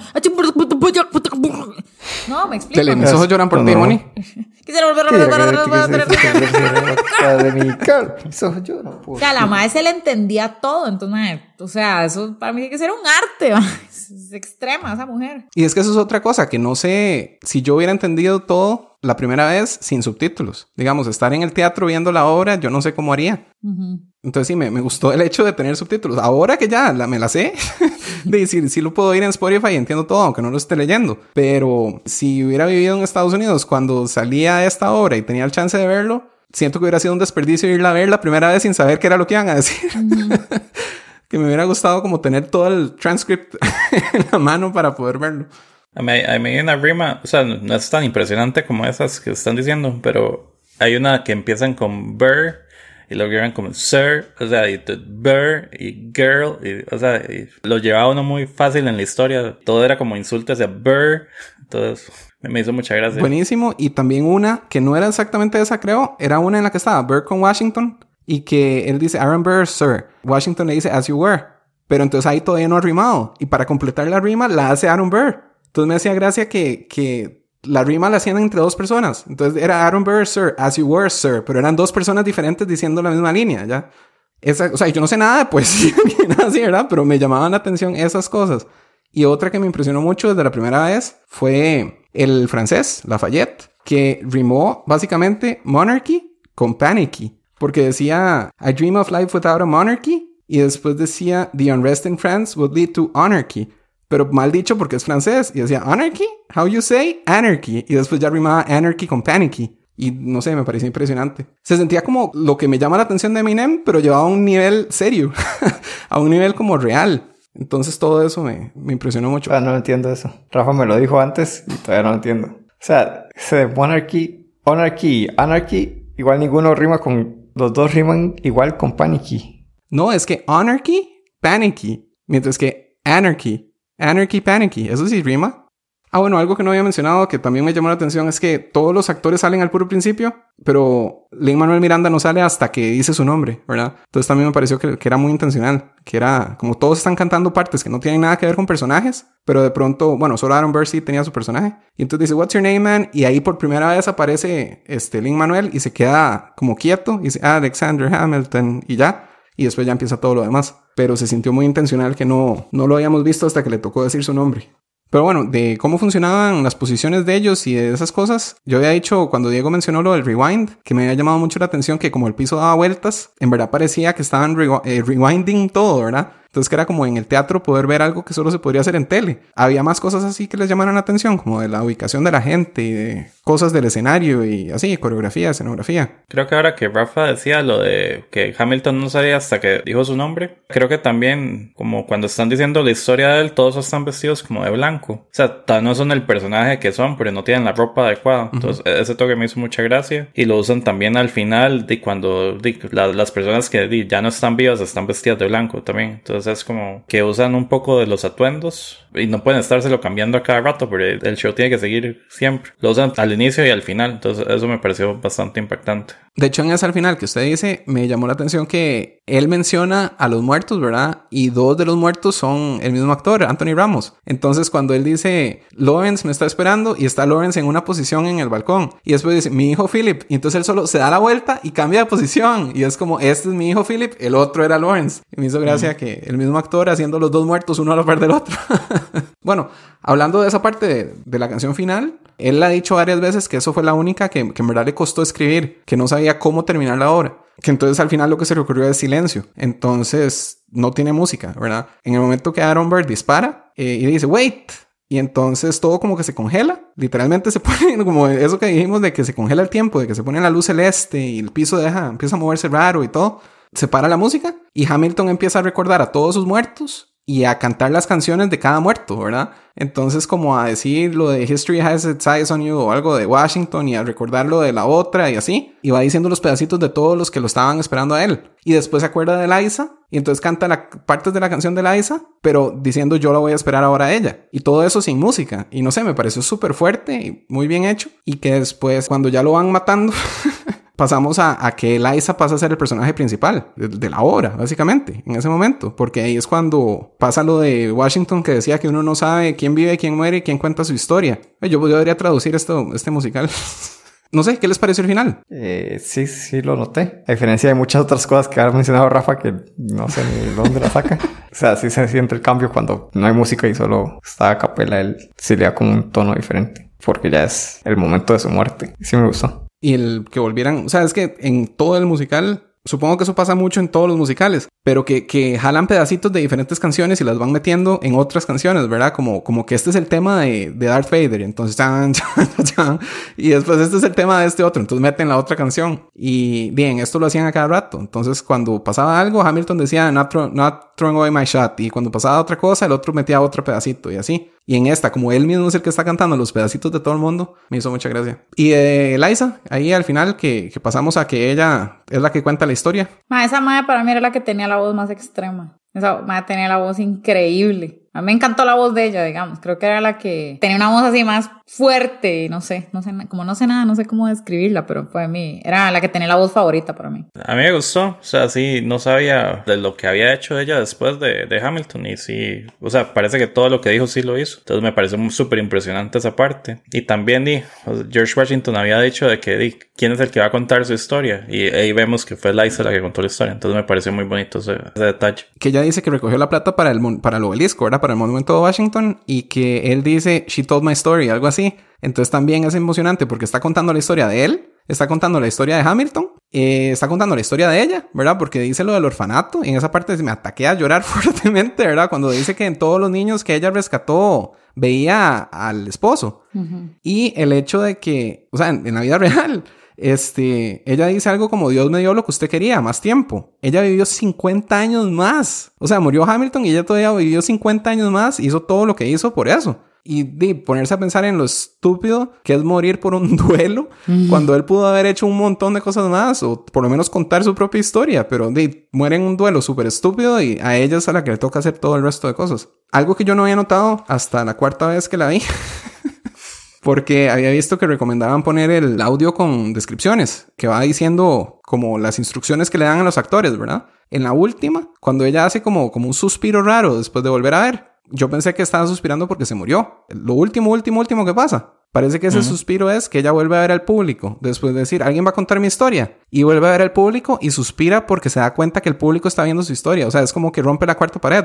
Siento que es como que la obra está diciendo que ellos contaron su historia, ¿ya? Que a ellos les tocó contar la historia de Liza. Y, di, no sé, me pareció más impresionante todavía cuando me di cuenta que la instrucción que le dieron a la actriz es absorbe al público, digamos, take in the audience, y que eso es lo que le produce ese, ese suspiro. Supongo que nadie se ha dado cuenta de eso. No. No, no la vi con descripción de audio. Sí. Hay que verla de nuevo con descripción. Se murió a los 97 años. Correcto. Y el de 47 o 49. no están seguros. Eh, ¿Lloraron en algún momento? Yo no. No tenemos no. corazón, aparentemente, según... Sí. Yo lloré bastante la primera vez en la muerte de, de Philip, pero la que me destruyó fue la última, la muerte de, de... O sea, cuando Eliza está contando su historia, ni siquiera la muerte de Hamilton. Cuando Eliza está hablando, todo el tiempo que Eliza está hablando, ahí me atacó llorar. Y después, cuando ya la veo de nuevo, cosas como lo de Washington cuando dice que no va a volverse a mandar para enseñarle al país a despedirse y cosas así. Y pensar en la diferencia de, de Washington, que fue el primer presidente y era la persona que tenía más poder. O sea, la única persona que, digamos, el rey de Inglaterra podía pensar puede ser el presidente de este país que me acaba de abandonar. Y él decide, no, yo voy a dejar esto para que el país siga después de que yo muera, ¿verdad? Dice. Y de compararlo con Donald Trump, que aun cuando pierde fuertemente por 5 millones de votos, y él dice, no, no, todavía quiero ser presidente, ¿verdad? Uh -huh. Entonces ver el contraste tan radical. Entonces sí, me, me, emociona bastante esa parte. A mí algo que no me gusta de la historia en general es que siempre me acuerdo a, a 300, la película, que todo lo que uno escucha de la historia es falso. Es alguien contando la historia exagerada uh -huh. y haciendo a la gente mejor de lo que realmente fue y escondiendo las cosas malas. Entonces siempre me queda esa parte de que sé que no fue así. que los ganadores son los que cuentan la historia. Entonces, sí. Por eso es vacilón que Aaron Burr está contando la historia y es el perdedor. O sea, ganó el duelo, pero perdió en la vida. No, y usted sabe que eso que dice Thomas es cierto. Por ejemplo, a mí, a mí sí me queda como que mae, Hamilton en un Sí. pedestal lo tengo. Pero claro, ya después uno se empieza a analizar y dice, no, mae, pues no es tan bueno como lo pintan ahí, ¿verdad? Entonces uno tiene que estar consciente de eso porque si no se va como yo, Olin, ¿verdad? Con Hamilton, entregada en cuerpo y alma yo. Pero también parte de la idea del, del musical este es que todo empezó porque Lin Manuel Miranda compró un libro, iba en un aeropuerto, se encontró la biografía de, de Hamilton, dijo, eh, voy a comprarlo. Y a donde lo empezó a leer, vio eso de que era un inmigrante, ¿verdad? Que era un escocés que creció en una isla en el Caribe, hijo de una prostituta y un montón de enredos. Y que llegó a Estados Unidos cuando no era Estados Unidos y decidió de ayudar a, a liberar a, o sea, a fundar la patria y ayudar a todo lo que hizo, ¿verdad? Y entonces él lo que quería era contar la historia, pero desde el punto de vista de que no de que Hamilton era un blanco como todos los demás, sino que era un inmigrante. Entonces para hacer eso, lo que hizo fue conseguir solo personas de color, ¿verdad? Como les dicen en Estados Unidos, que es cualquier persona que no es blanca, básicamente negros, latinos. Eh, Philip Azu, que es la, la Eliza, se ve blanca, pero en realidad es china. Entonces son solo personas que no son blancas. Y entonces los únicos actores blancos son los personajes ingleses. Entonces es como para enseñar cómo hubiera sido toda esta época de fundación de la patria si fuera como la América real ahora, ¿verdad? La América actual, que no es tan mayoritariamente blanca viéndolo desde ese punto de vista. Entonces él lo que lo ve es como una historia inmigrante. Y tras eso, él es raro porque creo que él se considera inmigrante, pero de Puerto Rico es parte de Estados Unidos. Entonces también es complicado. Pero no sé, me, me llama la atención ese punto de vista. un par de veces, como y lo- yo los veía negros y, y decían como algo, yo fui o algo que estuvo alguien y yo, mira, un negro estuvo así y después me dijo, no, no era un negro, ese idiota. Todos eran blancos. Sí. Pero entonces como que yo lo veía negro y inmediatamente pensaba, mira qué sorprendente que en ese tiempo dejaban al negro ser el, el presidente de no sé qué. Y yo, ah, no, no era negro. No, lo, más cercano sí era que Lawrence hablan varias veces de que él quería liberar a un montón de negros. Y eso era porque él, la propuesta que le tenía al Congreso cuando lo mataron, de hecho, era dejar que los esclavos pelearan como para el ejército gringo y a cambio de eso les damos su libertad. Y entonces iba a ser un batallón de 3.000 personas negras, esclavos. Y entonces la idea era que a cambio de pelear por el gobierno, los liberaban y lo mataron. ya no había guerra ni nada. lo- O sea, eso lo cuentan ahí. Que ya había terminado la guerra ahí, igual lo mataron. A mí lo que me gustó, digamos, en ese sentido es que trataban de hacerlo ver como que el color de piel no era importante, porque de hecho que las madres hermanas, o sea, junto que yo dije, serán de diferente papá, vea la estupidez de uno, ¿verdad? Que, que es como lo primero que piensa. Después digo, no, madre, lo que los madres están tratando de ver es que ma, el color no vale, no importa, al final las madres son hermanas, me explico. Pero si yo en un momento pensé, sí, seguro eran de diferente tata, y entonces... Pues es como cosas que calzan en el teatro, pero no calzarían en una película. En el teatro uno va con la idea de que se va a imaginar todo de todos modos. No tiene que verlo. no sé. No, yo estoy seguro que si fuera una película, Rafa criticaría eso. Sí, la gente le haría un alboroto. No, inclusive Rafa ¿Yo? ¿Por qué? diría, eso no tiene sentido. No creo. Yo, yo creo Toma, que sí. diría, eso no tiene sentido. Es que sí, yo siento que es como la sirenita, que la gente que se queja que iban a hacer la sirenita negra. Hicieron la pandemia para que no saliera la película. Sí. Entonces, ¿les parece que me gusta más de lo que debería? No, no, digamos, yo, yo siento que se presta para que a uno le guste mucho. Entonces no, no veo, no veo raro que usted me diga, ay, me encantó, no. Sí lo veo de que a alguien le pueda gustar como le gustó a usted. Yo no veo que a alguien le pueda gustar como le gustó a Rafa la película, si la vieran en persona así. Pero sé que a Rafa le impresiona muchísimo cosas que a la gente normal no. Como que No sé, cualquier cosa que se vuelve en el tiempo porque el piso se mueve para el otro lado o algo así. eso sería impresionante. Eso parecía una película. Que fuese una película. Eso es tan... Bueno, y eso que no dije otra, que había un tiro donde Eliza dice algo como que my heart went boom. Y cuando dice boom, hacen como un efecto de sonido que hacen un boom. Y me impresionó me impresionan los efectos de sonido. Sí, a Rafa le impresionan cosas. También en mi defensa, creo que siempre me han gustado los musicales porque me crié con Sound of Music. No sé por qué, yo, estaba en una escuela gringa y nos ponían a cantar mucho. Era como que no eran ni siquiera clases de música, era solo como que había muchas clases en las que nos ponían a cantar canciones de programas y de cosas y muchas eran de Sound of Music. Después cuando vi Sound of Music reconocía todas las canciones, entonces me gustó la película. Entonces no sé, muchos musicales me gustan y por alguna razón cuando era pequeño creo que en vez de ver series animadas me gustaban mucho todas las que eran de programas de concursos estúpidos con canciones. TVO, Nubeluz, esas cosas me gustaban muchísimo. Yo fui a ver Nubeluz en vivo aquí. Madre, qué dichos, yo me moría por ir a ver, ir a ver Nubeluz, me quería el cono. Yo fui. Eso era antes de mi tiempo, entonces no sé, no sabría. Fue como el 92. Tomás no sabe en verdad que era Nubeluz. Sube No, sí sé. a mi nube, nube. luz. Pero Su- su- su- sube. Ajá, a ver, Diego también. ese es el de Chucha. Que yo lo que quería era participar en los concursos. ¿Cómo era?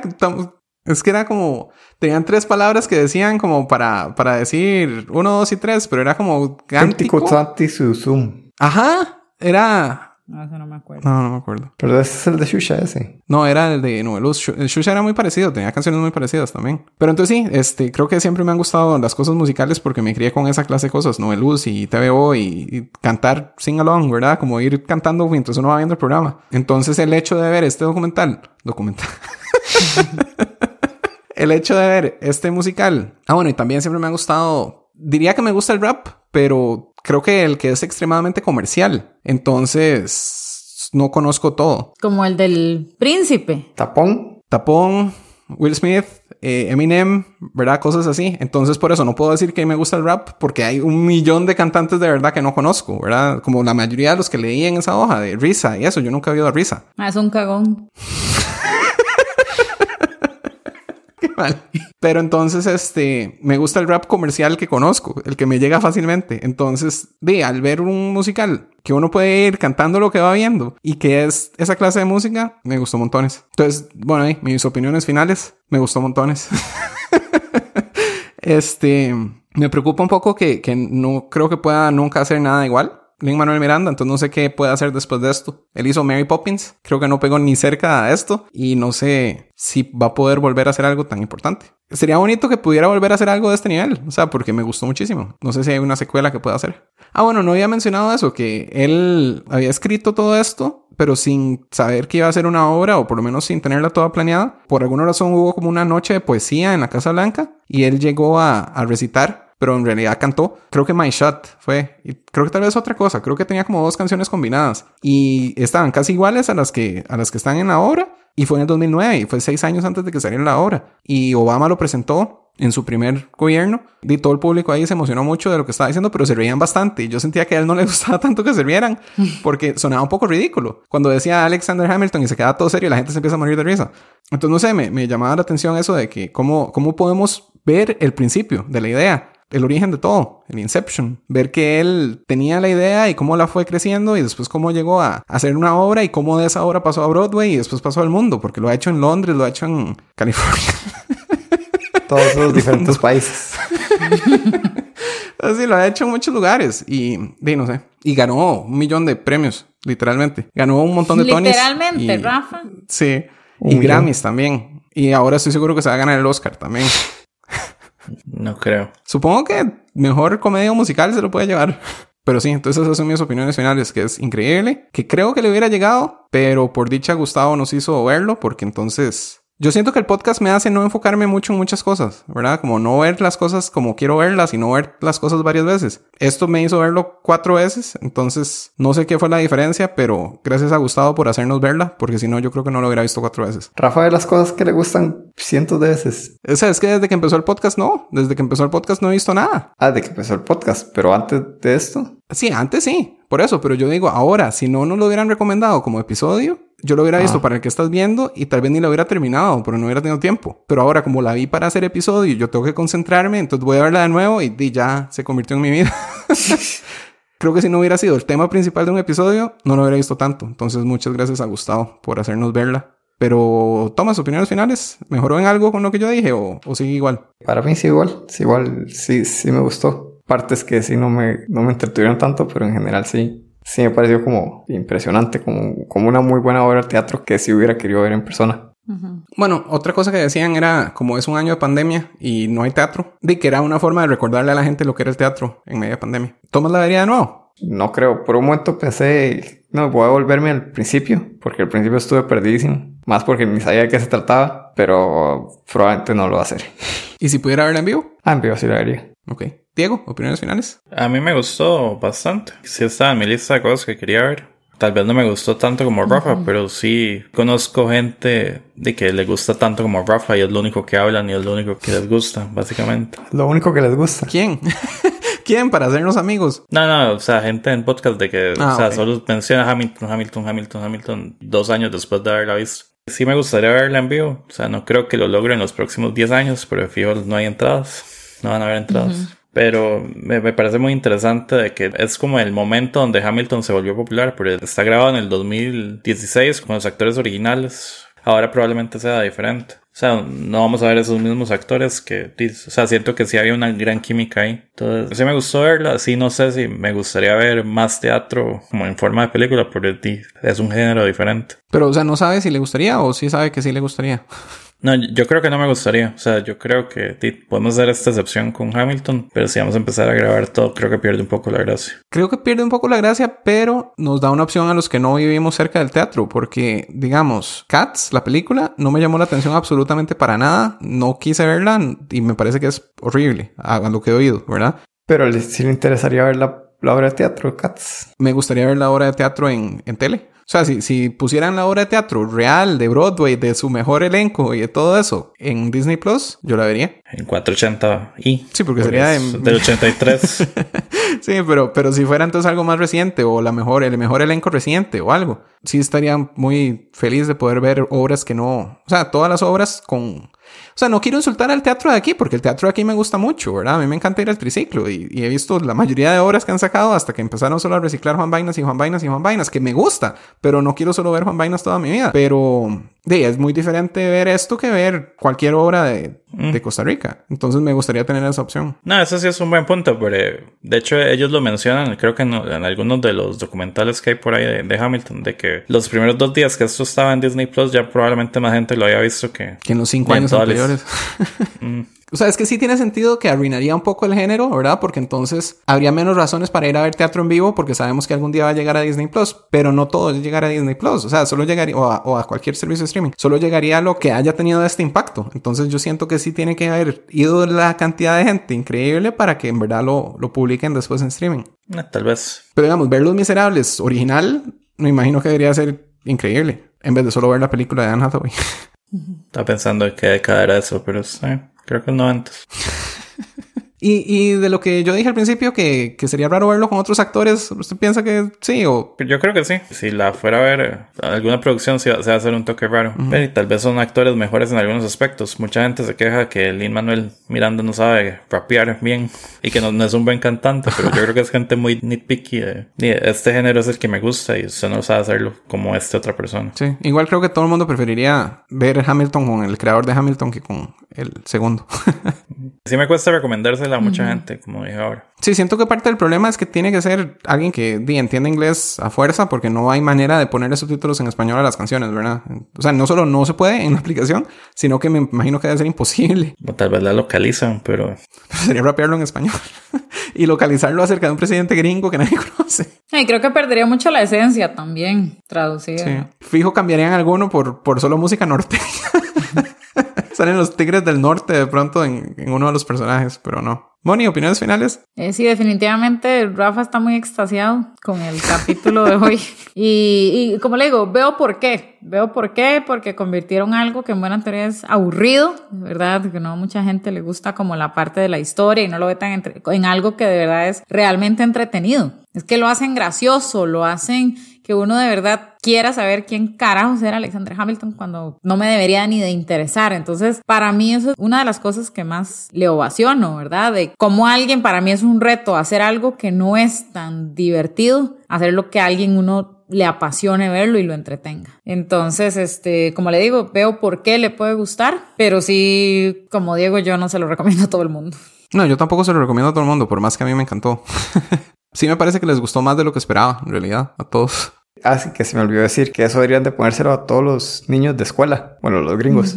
Les interesaría mucho más ver eso y aprenderían mucho más viendo dos horas de, de eso que leyendo libros. Uno en la escuela y el colegio no le interesa. Aunque lo hacen, porque este sí estuve viendo mucho material de cosas que han hecho, ¿verdad? Y este, digamos, uno de los que está en Disney Plus, cuando termina el, el documental este, donde hablan de cómo se creó esto y todo, fue hecho por Zoom, al final ponen solo gente que mandó pedacitos de la canción. Y entonces hacen toda la canción con pedacitos de gente cantando diferentes partes y las unen, ¿verdad? Como se hace mucho en, en internet ahora. Y di, son chiquitos. Y los chiquitos se saben toda la canción y van cantando acerca de el Son of a Whore y y entonces es un poco impresionante ver los niños sabiéndose eso. Y vi un video de Steph Curry con las dos hijas. Y ellos no sabían que los estaban grabando. Iban los tres cantando emocionadísimos una de las canciones del rey. Y las chiquitas se sabían la canción. Y una chiquita tenía como tres años. A ver, ya tres años es demasiado poco. O sea, ya ni, ni sabe que está cantando. Pero se la sabe. Pero es que la letra es muy pegajosa, sí. Sí, especialmente porque era la del rey. Entonces con su... dararara.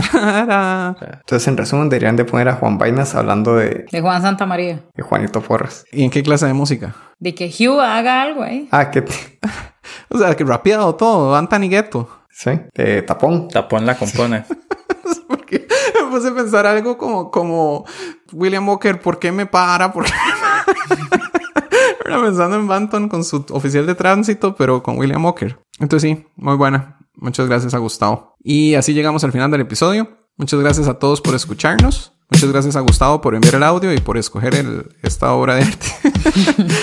La próxima semana le toca a nuestra oyente Hazel Serrano, que nos pidió la película Soul, que está en Disney Plus también, así que otra vez Disney Plus. Entonces acompáñanos la próxima semana para el análisis de Soul. Compártanle esto por favor a todo el mundo. si alguien quiere hablar de Hamilton, aquí estoy, ¿verdad? Escríbanme. Yo puedo hablar de Hamilton bastante todavía. Y estamos en, bueno, sí, en Facebook, Instagram, donde quieran. Envíenos sus recomendaciones y solicitudes y lo que quieran. Y también estamos en Twitter. Yo soy arroba Rafa Solano, Diego es arroba Diego JC, Tomás es arroba THOVAKO y Mónica es arroba Moeski86. Y nos despedimos. Yo soy Rafa Solano Diego Jiménez. Todo, todo. Y Mónica Esquivel. y hasta luego.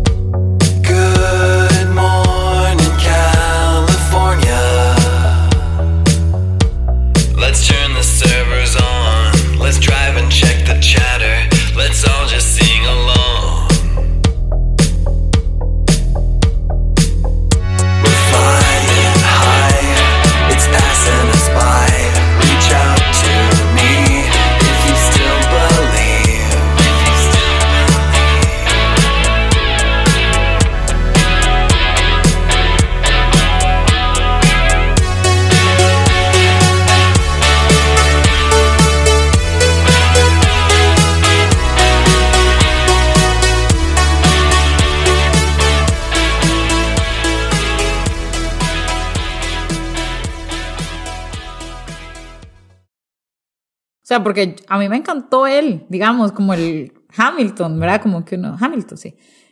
Hamilton. un- ¿Cómo se llama el... ¿Cómo se llama? Ay, tuve el lagunazo, tuve el lagunazo. Washington. no, o sea, me- a mí me gustó.